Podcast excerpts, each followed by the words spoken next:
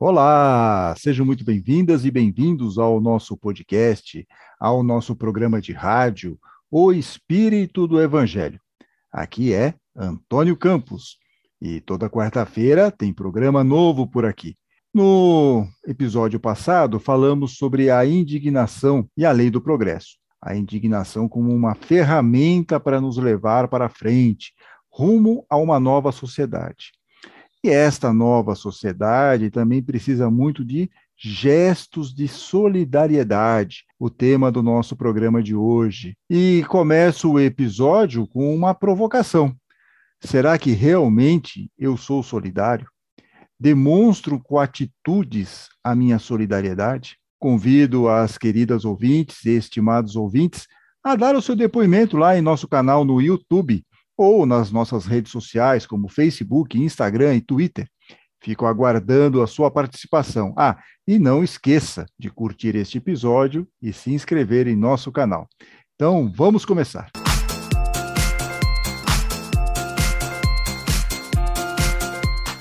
Bem, no final de janeiro de 2022, a Prefeitura de São Paulo divulgou uma informação que o número de pessoas em situação de rua, os moradores de rua, aumentou cerca de 31% em dois anos. Seriam cerca de 32 mil pessoas nessas condições. E o padre Júlio Lancelotti, que faz um reconhecido trabalho com essa população, diz que este número é bem maior do que o apontado no censo da prefeitura.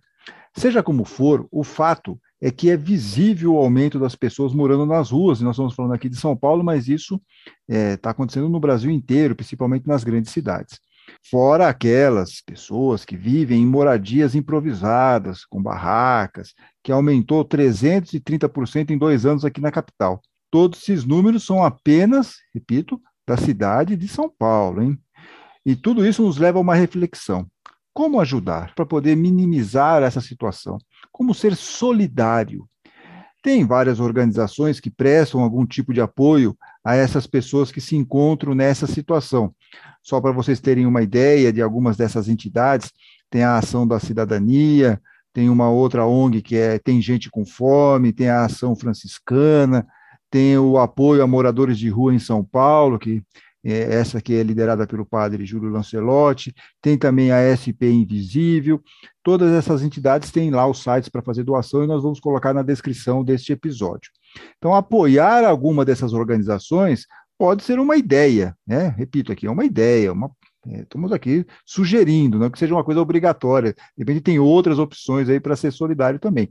Mas é uma ideia para nós sermos solidários, de repente ajudar alguma dessas instituições ou qualquer outra ação, né? Temos que fazer qualquer outra ação que estiver ao nosso alcance, ao alcance de cada um de nós. Porque essas atitudes são importantes também, só pelo fato, como diz o, o filósofo Mário Sérgio Cortella, a solidariedade ela é uma espécie de cimento que permite que possamos viver bem juntos aqui na sociedade, né? Viver em sociedade, viver de uma forma mais fraterna. Então, a solidariedade ela tem esse poder, diz aqui o filósofo Mário Sérgio Cortella, que nós vamos ouvir aqui um trecho de um depoimento que ele deu. A solidariedade ela tem que ser uma prática da nossa convivência.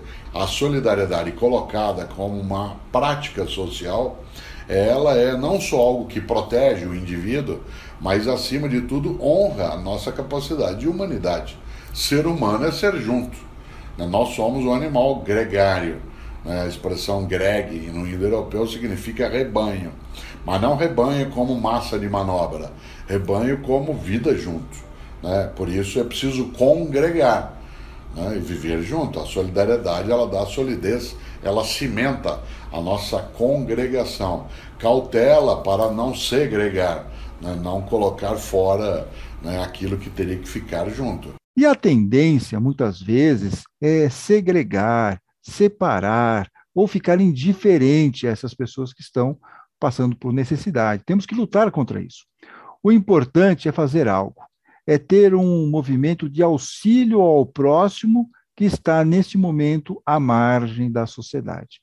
O problema é que, às vezes, deixamos para depois, nos esquecemos, perdemos a motivação e não fazemos nada.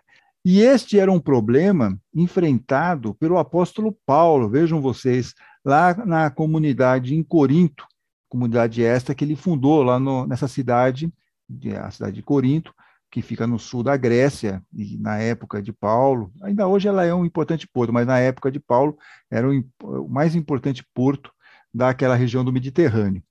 Então, na segunda carta aos Coríntios, Paulo faz um apelo para aquela comunidade para que ajudasse os mais necessitados. Eles estavam fazendo um recolhimento de alguns recursos para poder ajudar algumas comunidades mais carentes. Então ele diz lá, ah, tá, eu vou pegar aqui a Bíblia Paulinas, vou abrir na segunda carta aos Coríntios, é, no capítulo 9, e lá nos versículos de 5 a 6, ele diz o seguinte: Estou aqui aguardando a oferta de vocês, anteriormente prometida, eu espero que essa oferta seja preparada como é, dom e não como avareza. Então, ele está dizendo aqui, na tradução da Bíblia Paulinas, para essa comunidade não ser é, avarenta, fazer realmente uma contribuição bacana, não usar avareza aqui, mas sim com, com amor, dar um recurso com mais vontade. E aí ele diz o seguinte, na sequência aqui, já no versículo 6: E digo isso, quem semeia escassamente, escassamente também colherá. E quem semeia com fartura, com fartura também colherá. Então ele está aqui estimulando para que as pessoas deem mais recursos, sejam solidários né, no extremo. Tem essa questão da semeadura. Né? Se você semeia muito, você vai colher muito depois. Ele está fazendo uma correlação espiritual um pouco em cima do que Jesus falava lá no Evangelho, né, para você juntar é, tesouros no céu e não na terra. Como é que você junta tesouros no céu? Fazendo as boas ações. Então, é isso aqui que Paulo está dizendo para a comunidade em Corinto. E ele segue no versículo 7, dizendo o seguinte: cada um oferta, ou seja, dá conforme propôs em seu coração, não com tristeza ou por obrigação, pois Deus ama o doador feliz. Olha só que frase bacana. Então, cada um tem que dar aquilo que o seu coração está pedindo. Mas, ao dar, dá com alegria, não dá com tristeza, não dá assim, puxa, vou ter que doar, vou ter que dar esse recurso, podia fazer alguma outra coisa com esse dinheiro, tal, com esse recurso, ou de repente com alguma roupa usada, não sei. Mas de repente a gente faz isso com sofrimento. E Paulo está dizendo o seguinte: olha, não, não faça dessa forma. Se vai para dar, dá conforme o seu coração, mas sem tristeza ou por obrigação, pois Deus ama o doador feliz, ama aquele que dá com alegria. E Paulo, lá na sequência, cita o Salmo 112, que tem o título A Felicidade do Justo, que diz o seguinte nesse trecho, lá no versículo 9: Ele, o justo, distribui e oferece aos pobres com generosidade.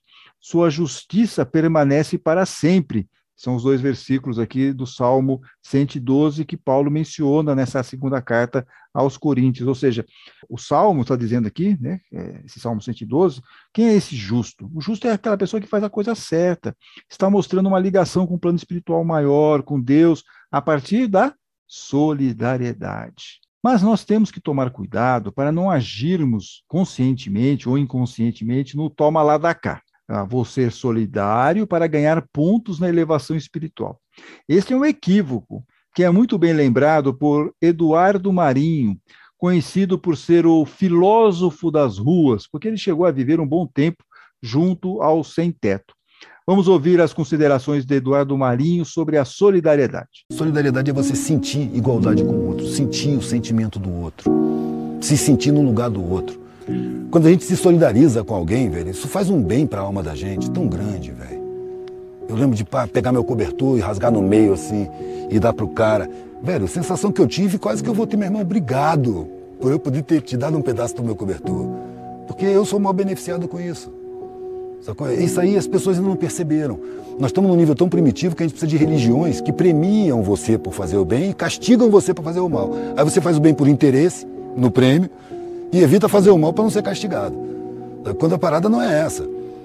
Talvez com isso você comece a praticar o bem e perceba que quando você faz o bem, o mal beneficiado é você. E quando você causa o mal, o mal prejudicado é você, você carrega a responsabilidade daquele mal que você causou. Então você chega num grau, é, vamos dizer assim, que você faz o bem por prazer de fazer o bem. Eu acho que isso é evolução espiritual. Não é porque Deus está vendo, não é porque vai ter prêmio, não é porque tem castigo, é porque eu tenho prazer nisso e desprazer naquilo. Assim eu estou evoluindo espiritualmente. Evoluir espiritualmente é fazer o bem pelo prazer de fazer o bem, como diz Eduardo Marinho. Particularmente, acredito que as pessoas que começam de uma forma meio errada a fazer o bem, seja por conta da religião ou para receber um prêmio espiritual, em algum momento aquela prática que começa torta pode seguir no bom caminho.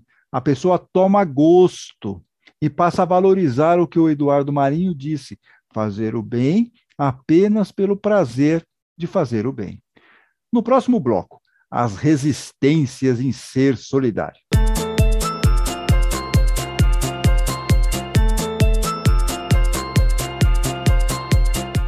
No bloco anterior, mencionamos muitas questões que deveriam nos levar a cada um de nós a ser mais solidário.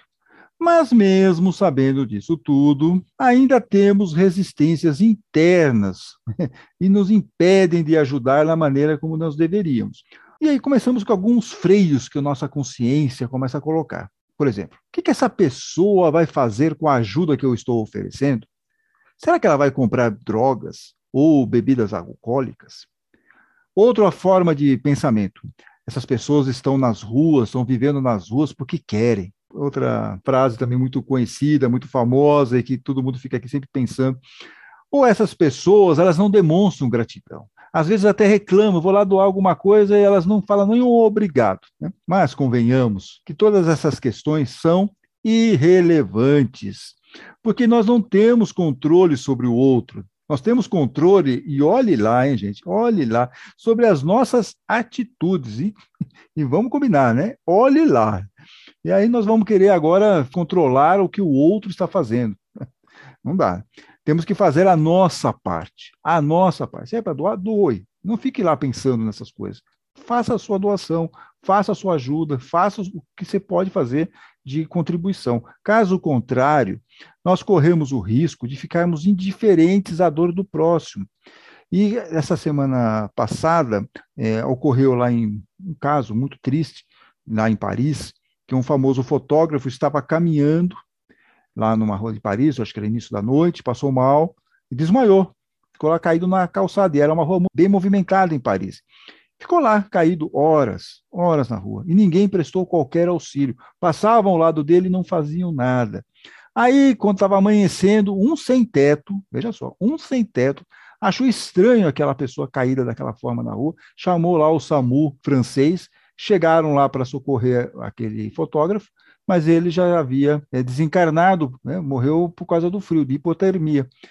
Um amigo dele, desse fotógrafo, disse o seguinte: assim, puxa, é, que relatou, inclusive, todo esse caso, todo esse drama, ele disse: Olha, eu não sei se eu também, se eu estivesse passando naquela rua, ajudaria uma pessoa que estivesse naquelas condições. Eu não posso julgar, né? não posso julgar, porque a nossa vida, infelizmente, está dessa forma. Nós não conseguimos aqui olhar para o próximo. E isso me fez lembrar, é, esse caso do fotógrafo, o caso da contado por Jesus na parábola do bom samaritano. Os religiosos passam e não ajudam aquela pessoa que foi assaltada e estava espancada no chão. Passa um samaritano e ajuda, está lá em Lucas, né, no capítulo 10. É, é, acho isso muito significativo, quer dizer, vocês vejam, de dois mil anos para cá, como essas situações ainda persistem no nosso dia a dia, na nossa vida. Então, estamos falando de uma cidade grande como Paris, assim como nós também vivemos aqui numa cidade grande, em São Paulo, milhões de pessoas, e mesmo assim nós temos vários passando fome, tendo, vivendo nas ruas. Então, são circunstâncias muito similares. E como que nós podemos é, minimizar um pouco essa situação? Prestando mais atenção no outro, sendo mais solidários. Né? Além de todas essas questões que nós estamos falando, nós também não podemos nos esquecer de uma outra frase também muito famosa, que uma mão lava a outra. É como assim, Antônio? Do que você está falando agora? Como diz o escritor e palestrante espírita José Carlos de Luca, a Terra é um grande hospital. Só que algumas vezes nós somos o paciente e em outras vezes o médico. Em algum momento, eu sou o médico e ajudo alguém. No outro, eu sou o paciente e sou ajudado por outra pessoa. De Luca diz: na vida, não podemos agir apenas como necessitados. Precisamos socorrer também as necessidades alheias, para que alguém esteja em condições de socorrer as nossas necessidades também. Então, por isso que eu falei lá, uma mão lava a outra. Temos que ser solidários, ajudar esses irmãos que estão passando por necessidade, porque nós também por outros motivos, também às vezes precisamos da ajuda de outras pessoas. A gente não é uma ilha, não estamos aqui sozinhos e olha, o resto que se exploda. Não é assim. Né? Uma mão lava a outra. Uma hora eu ajudo, outra hora eu sou ajudado. E assim como disse o filósofo Mário Sérgio Cortella, que ouvimos aí no primeiro bloco, nós vamos cimentando com solidariedade, ligando a nossa sociedade, honrando a nossa capacidade de humanidade, como ele disse.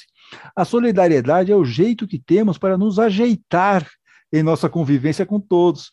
Aliás, esse foi o tema principal de uma poesia de Braulio Bessa, e que nós vamos ouvir aqui um trecho declamado pelo próprio poeta cearense no programa da Fátima Bernardes. Tem jeito para se ajeitar, basta ser mais solidário para fazer um mundo novo, transformando esse cenário. Olhe além da sua porta para ver se você suporta assistir indiferente. Quem dorme no meio da rua, coberto só pela lua, sem ter um teto decente. É o que estávamos dizendo antes. Para fazer um mundo novo, melhor, basta ser mais solidário e assim podemos transformar esse cenário. Não dá para assistir de maneira indiferente quem dorme no meio da rua coberto só pela lua, sem ter um teto decente, como diz aqui o Braulio Bessa. Seguimos a poesia. Tem jeito para se ajeitar, sendo menos egoísta, enxergando quem precisa, sem um olhar elitista, sem se achar superior a um irmão sofredor, sem casa, sem endereço, que mesmo sem ser culpado, a vida pega pesado e lhe cobra um alto preço.